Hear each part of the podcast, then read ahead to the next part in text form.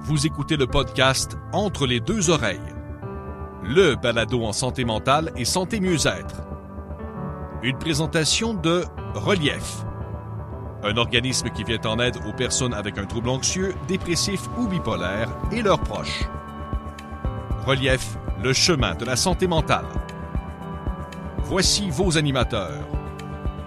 Ils sont tous les deux des visages de la santé mentale et les deux principaux collaborateurs du blog Entre les deux oreilles. Martin Binette et Lydia Mignot. Bonne écoute. Bonjour à tous et bienvenue à cet épisode 11 de la saison 1 du balado en santé mentale entre les deux oreilles. Mon nom est Martin Binette et je reçois cette semaine Luc Valran, directeur général de Suicide Action Montréal. Un sujet délicat, un sujet difficile à aborder, mais nécessaire. C'est ce qu'on va faire avec euh, Luc Valran pendant cet épisode. On va aborder des sujets comme les croyances, les tabous, les préjugés, les mythes autour du suicide. On va essayer de déboulonner certaines croyances. On va poser également des questions sur l'impact de la COVID. Est-ce qu'on voit plus de détresse? Est-ce qu'il y a plus de suicides depuis le début de la pandémie? Quels seront les impacts à court, moyen, long terme? On va poser la question à Luc. On va lui demander également la question suivante. Est-ce que le gouvernement en fait assez? Est-ce que le financement est adéquat? Est-ce que les campagnes de prévention sont fréquentes? Est-ce qu'on devrait faire les choses autrement en matière de prévention du suicide? Alors, beaucoup de sujets à aborder avec Luc. J'espère que vous allez apprécier cet épisode, cette entrevue. Donc, tout de suite après la pause, je reçois Luc Valran, directeur général de Suicide Action Montréal.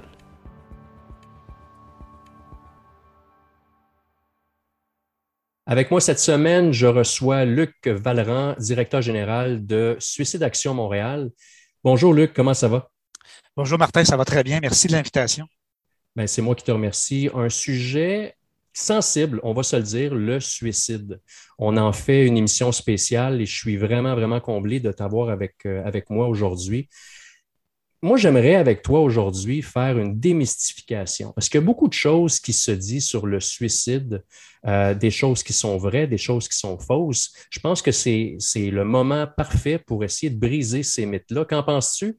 Oui, oui, tout à fait. Je pense que c'est nécessaire de faire euh, la démystification de certains mythes euh, et réalité sur la problématique du suicide. C'est, je, pense que c'est important que les auditeurs sachent euh, qu'est-ce qu'il y en est par rapport à ça. Tu vois, le premier qui me vient en tête, je me rappelle à un moment donné, j'avais un ami qui me dit, euh, c'était après le suicide d'une personnalité publique là, que, que je nommerai pas, là, mais la personne a dit il faut vraiment être lâche hein, pour se suicider. Puis ça m'avait touché, moi. Puis je me suis dit, c'est-tu un acte de courage, de lâcheté? C'est quoi le suicide, en fait? En fait, pour nous, c'est ni un ni l'autre. C'est que, euh, premièrement, arriver à penser au suicide et à faire un geste de suicide, c'est pas un acte rationnel et réfléchi, c'est par désespoir et manque d'options. Les gens arrivent euh, à penser au suicide ou à passer à l'acte parce qu'ils ont l'impression qu'il n'y a plus de solution à leur situation. C'est le désespoir qui les amène à poser un geste après avoir eu des idéations suicidaires fortes. Donc, c'est par manque d'options par rapport à leur situation personnelle qu'ils arrivent à penser au suicide, puis là, ça devient envahissant au point où là, il y a une tentative de suicide parce qu'on a essayé des solutions qui ne marchent pas. Donc, c'est vraiment le désespoir. Mm. Et ça n'a rien à voir avec le courage ou la lâcheté. Par contre, ce que nous, on sait à cause de notre pratique, puis on le voit à tous les jours à Suicide Action Montréal, quand les gens décident de prendre le risque d'appeler à Suicide Action Montréal s'ils ont des idées suicidaires, ils sont extrêmement soulagés qu'on nomme s'ils pensent au suicide, parce que là, ça leur donne la possibilité de parler de leurs idées suicidaires. Et souvent, eux-mêmes sont, timides et ont peur d'en parler de l'entourage parce qu'eux-mêmes ont peur de penser au suicide, mais ils ont peur de faire peur à leur entourage aussi.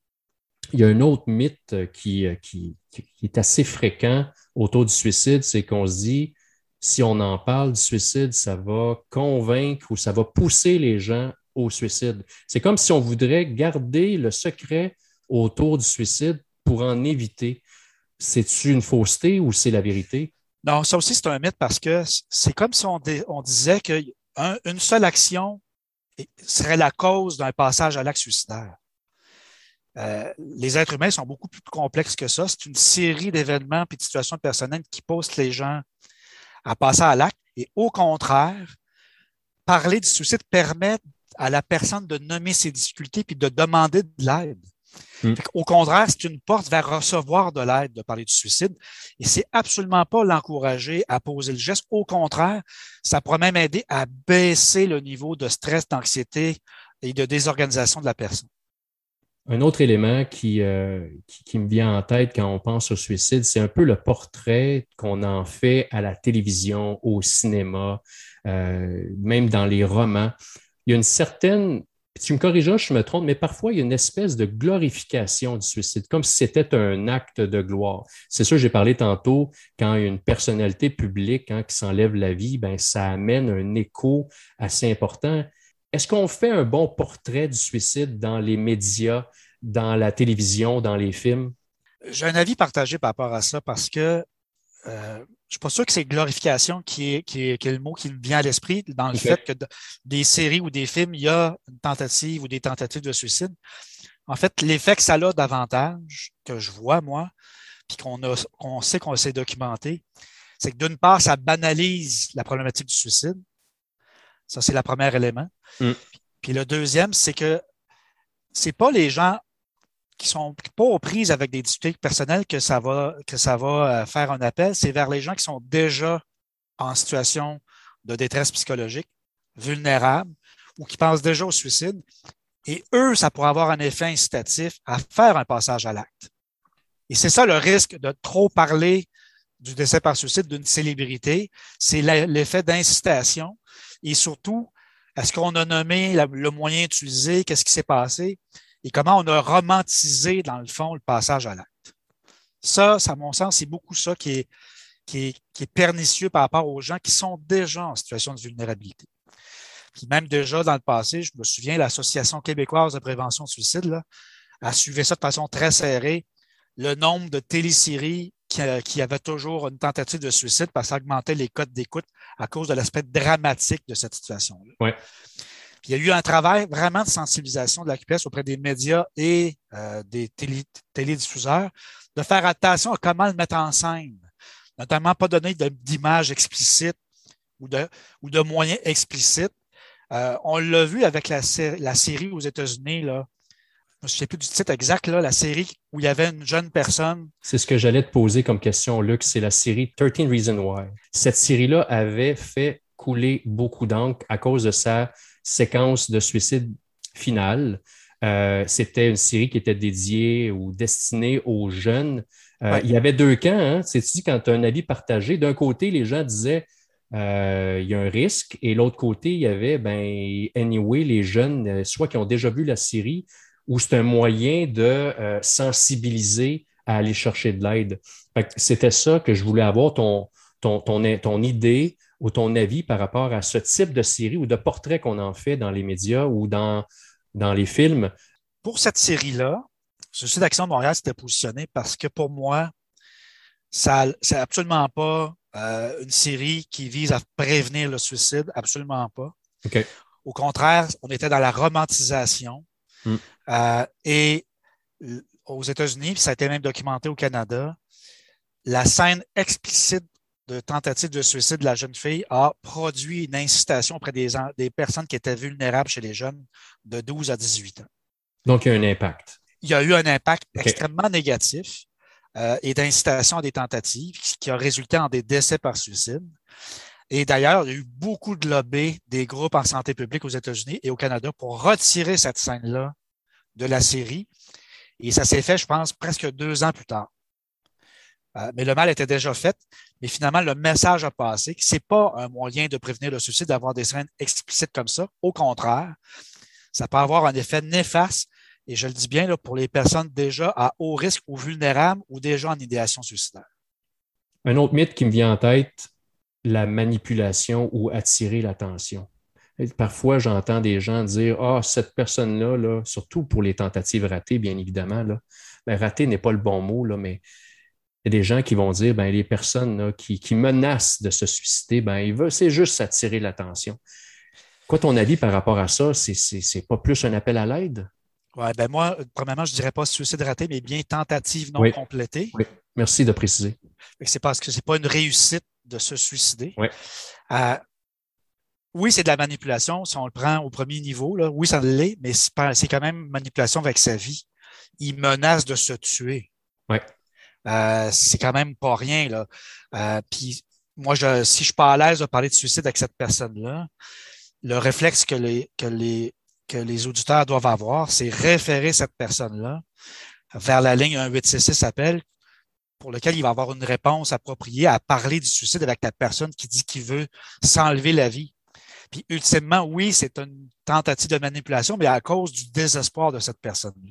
Et il y a certains signes euh, précurseurs ou qui annoncent une tentative de suicide ou un mal-être chez les gens, mais c'est pas toujours évident. Puis si la personne ose nommer qu'elle pense au suicide, ben moi, je saisirais l'occasion pour la référer vers un service d'aide ou à tout le moins lui ouvrir la porte, à voir avec elle qu'est-ce qui l'amène à penser à ça. Si tu permets, j'aimerais te parler de la COVID. On ne peut pas passer à côté de la, COVID et, de l'impact de cette pandémie sur, euh, sur notre société, sur euh, la santé et surtout sur la santé mentale.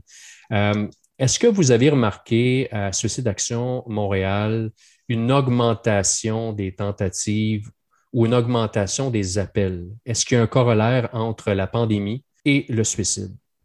En fait, au niveau des tentatives ou des décès par suicide, euh, malheureusement, les statistiques hospitalières ne permettent pas d'y avoir accès et de savoir vraiment de façon très précise qui est hospitalisé pour une tentative. Donc, est-ce que le nombre de tentatives va être augmenté? Parce qu'il n'y a pas de fichier standardisé dans la façon de, de, prendre ça en note dans les hôpitaux actuellement à Montréal, entre autres. Puis au niveau du coroner, ils ne sont pas en mesure de nous dire est-ce qu'il y a eu plus de décès par suicide cette année à cause de la pandémie dans les 15 derniers mois?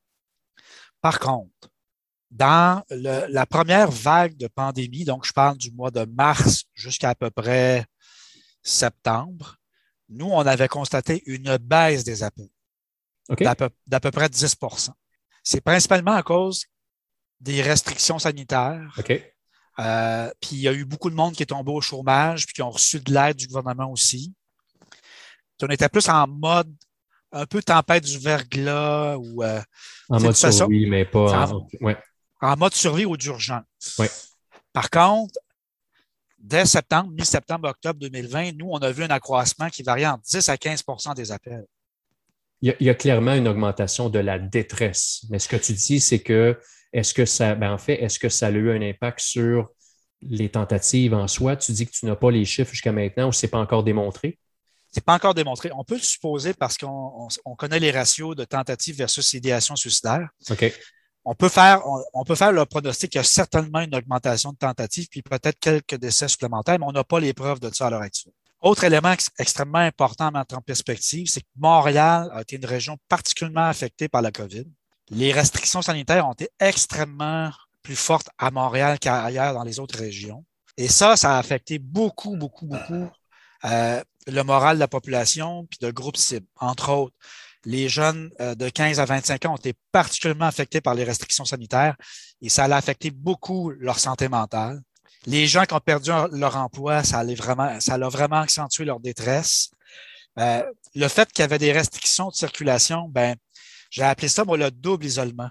C'est que non seulement tu étais isolé à cause des éléments liés à la COVID, mais en plus, parce que tu ne pouvais plus participer à des activités sociales ou des mm. dîners ou des 5 à 7 en présentiel, ni par tes amis de bureau, ni par ton réseau social, ni ta famille, ben les gens, ils voyaient moins bien ceux qui allaient moins bien, justement. Parce que le réseau social, le réseau des travailleurs, puis le réseau de la famille, ben, c'est des dépisteurs potentiels des personnes qui souffrent, qui vont pas bien, puis qui pourraient euh, s'ouvrir à, euh, à les consulter ou demander de l'aide. Et ça, on les dépistait moins parce qu'on les voyait moins sur les, on les voyait moins parce qu'on était moins en présentiel. Et ça, ça a augmenté aussi, à mon sens, la détresse, la détresse psychologique et la détresse liée au suicide. Est-ce que tu crois qu'en sortant de cette pandémie, il y aura un ressac ou un impact de la crise à court, moyen, long terme sur la détresse, les tentatives? Est-ce qu'il y a des études qui ont démontré ou tentent à démontrer qu'il y aurait peut-être un impact euh, négatif à long terme de cette ah. pandémie? Ben, en fait, il y, a, quelques études ou chercheurs qui, ou sondages qui démontrent qu'effectivement, euh, au sortir de la pandémie, en tout cas, diminution des restrictions avec le passeport vaccinal, mm-hmm. il va avoir quand même pendant au moins un an ou deux un impact auprès de la population de la pandémie COVID-2019. Et donc, la santé mentale de la population générale et la détresse va se maintenir de façon plus élevée qu'avant la pandémie. Et ça, c'est vraiment l'effet de la pandémie.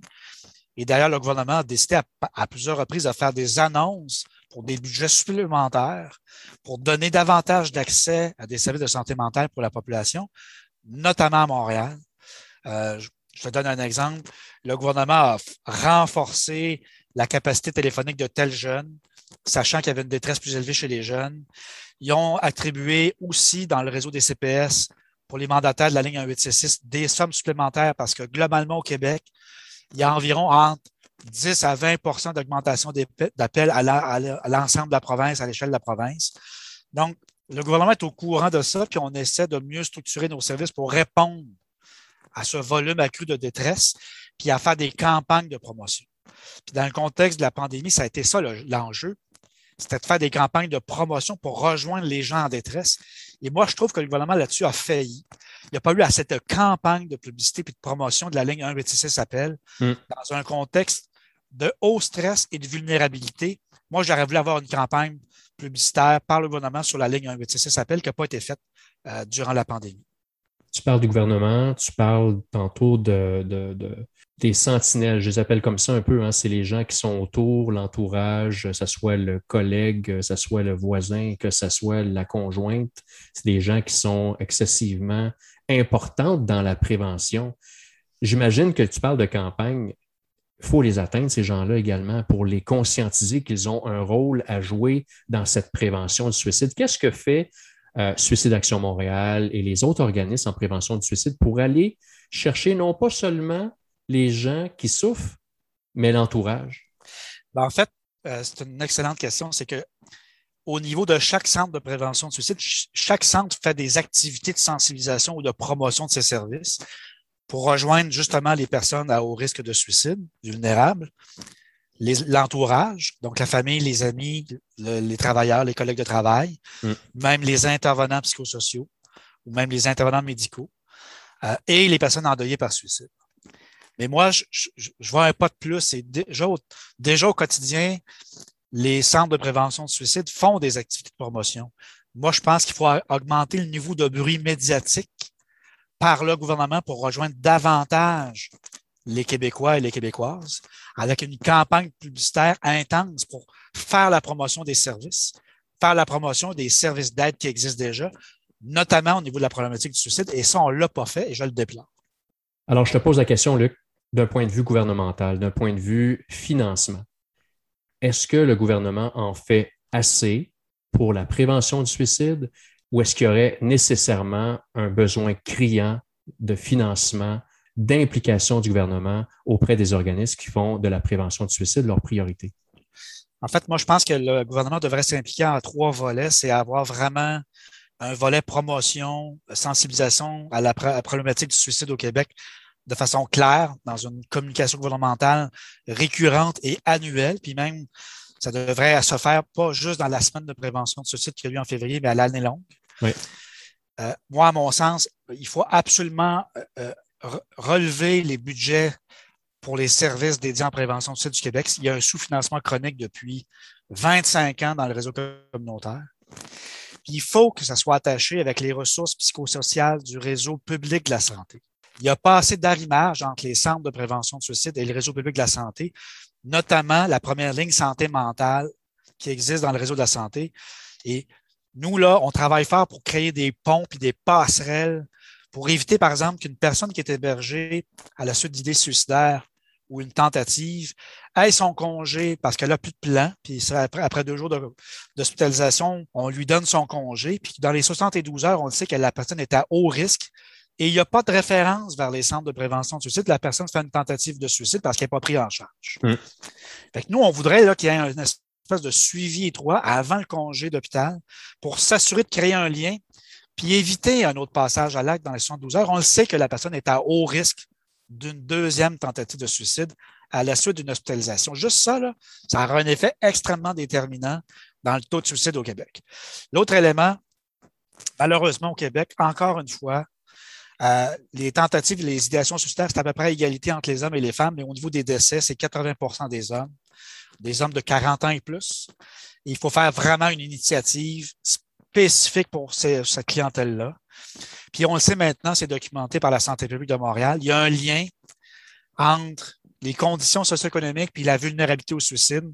Plus tu as une condition socio-économique difficile, ben, plus tu vas être à risque d'avoir une problématique une vulnérabilité par rapport au suicide. Et donc, faire des campagnes également locales pour rejoindre ces clientèles-là qui ne savent pas que le service existe puis qui n'osent pas les utiliser non plus. En terminant, Luc, j'aimerais euh, connaître et faire connaître l'organisme euh, SAM Suicide Action Montréal à mes auditeurs. Peux-tu me parler un peu de ce que fait euh, Suicide Action Montréal précisément? Oui, en fait, Suicide Action Montréal a été fondé il y a 37 ans, un peu sur le modèle des Crisis Centers qui existent aux États-Unis. Mm-hmm. c'est le deuxième centre de prévention de après celui de Québec. il dessert la population de Montréal et depuis l'an 2000, c'est le mandataire officiel du ministère de la Santé pour la ligne 1866 qui couvre la région administrative de Montréal, qui, qui regroupe à peu près 2 millions euh, de population. On est le seul centre de prévention qui fait de l'intervention de crise en anglais et en français. D'ailleurs, nous, on pense qu'on devrait faire une campagne plus intense de promotion de nos services auprès de la communauté anglophone parce que je pense qu'elles méconnaissent l'existence de notre service. Mm-hmm. Et donc, annuellement, c'est à peu près entre 20 à 25 000 interventions, soit en 30, soit sortantes. Le service de base de Suicide Action Montréal, c'est la réponse téléphonique, donc la réponse des gens qui sont en crise. Mais nous, depuis 2006-2007, on a mis en place un service de relance téléphonique. Donc, les gens qui sont proches, les personnes endeuillées ou les personnes à haut risque, on fait une relance téléphonique. On n'attend pas qu'ils rappellent à ça. On fait un suivi téléphonique auprès de ces gens-là. Aussi, depuis 14 euh, avril dernier, euh, Suicide Action Montréal est maintenant mandataire également du service d'intervention de crise par texto-clavardage avec le CPS de Québec et Chicoutimi. Et c'est maintenant 24-7 depuis le 14 avril dernier. Puis là, on voit une progression et ça, ça visait à rejoindre vraiment les 30 ans et moins qui ne souhaitaient pas utiliser les services téléphoniques. Et depuis mars aussi de cette année, on est maintenant le répondant téléphonique francophone pour le reste du Canada, pour offrir un service dans la langue maternelle des Canadiens français qui sont situés hors Québec. Puis il y a à peu près 1,4 million de francophones hors Québec qui peuvent bénéficier du service maintenant 24 euh, J'ajouterais aussi à ce qu'on offre comme service, on a un service de formation euh, pour lequel maintenant on a même un service, on est le seul CPS qui a un service de formation à temps plein pour aller former les gens à l'intervention de crise et de former des sentinelles d'ailleurs dans différents milieux.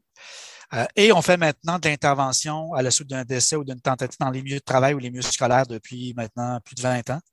Euh, et ça aussi, ça fait partie des services qu'on donne à la communauté. Donc, merci beaucoup, Luc. J'apprécie énormément que tu aies accepté l'invitation pour faire cette entrevue. Merci, j'apprécie. Écoute, c'est moi qui te remercie d'avoir donné l'opportunité de faire la, de la prévention et de la sensibilisation. Euh, j'invite les gens à aller euh, voir la ligne 1866 appel ou suicide.ca pour davantage d'informations. Et n'hésitez pas, cette ligne-là, elle est 24 heures sur 24, 7 jours sur 7, à la grandeur du territoire du Québec. Et c'est pour vous aider et aider les proches et les personnes affectées par la problématique du suicide. Merci beaucoup, Martin. Merci, Luc. Alors c'est ainsi que se conclut l'épisode 11 de la saison 1 du balado en santé mentale entre les deux oreilles. J'aimerais remercier mon invité Luc Valran, directeur général de Suicide Action Montréal. Merci pour cette superbe entrevue, j'espère que vous avez apprécié. Rappel obligatoire, si vous êtes à l'écoute, vous êtes en détresse, vous avez des idées noires, des idées suicidaires, N'oubliez jamais qu'il y a toujours de l'aide au bout du fil. On vous invite, si c'est le cas, à appeler au 1-866 appel. Si vous avez quelqu'un de votre entourage qui vit des moments difficiles et que vous jugez qu'il serait intéressant et surtout important de faire une intervention, n'hésitez pas également à appeler au 1-866 appel. Ensemble, continuons à être vigilants Continuons à être bienveillants envers les uns et les autres. Je profite de l'occasion pour vous rappeler qu'il est toujours possible de s'abonner à notre balado sur les différentes plateformes de balado diffusion. Vous pouvez venir nous voir également sur notre page web www.entrelesdeuxoreilles.ca. Venez nous voir sur notre page Facebook, Twitter, LinkedIn ainsi qu'Instagram. Et bien évidemment, en terminant, si vous avez aimé cet épisode, pourquoi pas la partager sur euh, les réseaux sociaux. Venez également donner votre avis sur les plateformes de balado diffusion ou sur notre site web et sur nos pages des réseaux sociaux. Donc je vous souhaite une belle journée. Bientôt l'épisode 12 de la saison 1 du balado entre les deux oreilles sera disponible. D'ici là, je vous souhaite de passer une belle journée. À nouveau, mon nom est Martin Binette. À bientôt.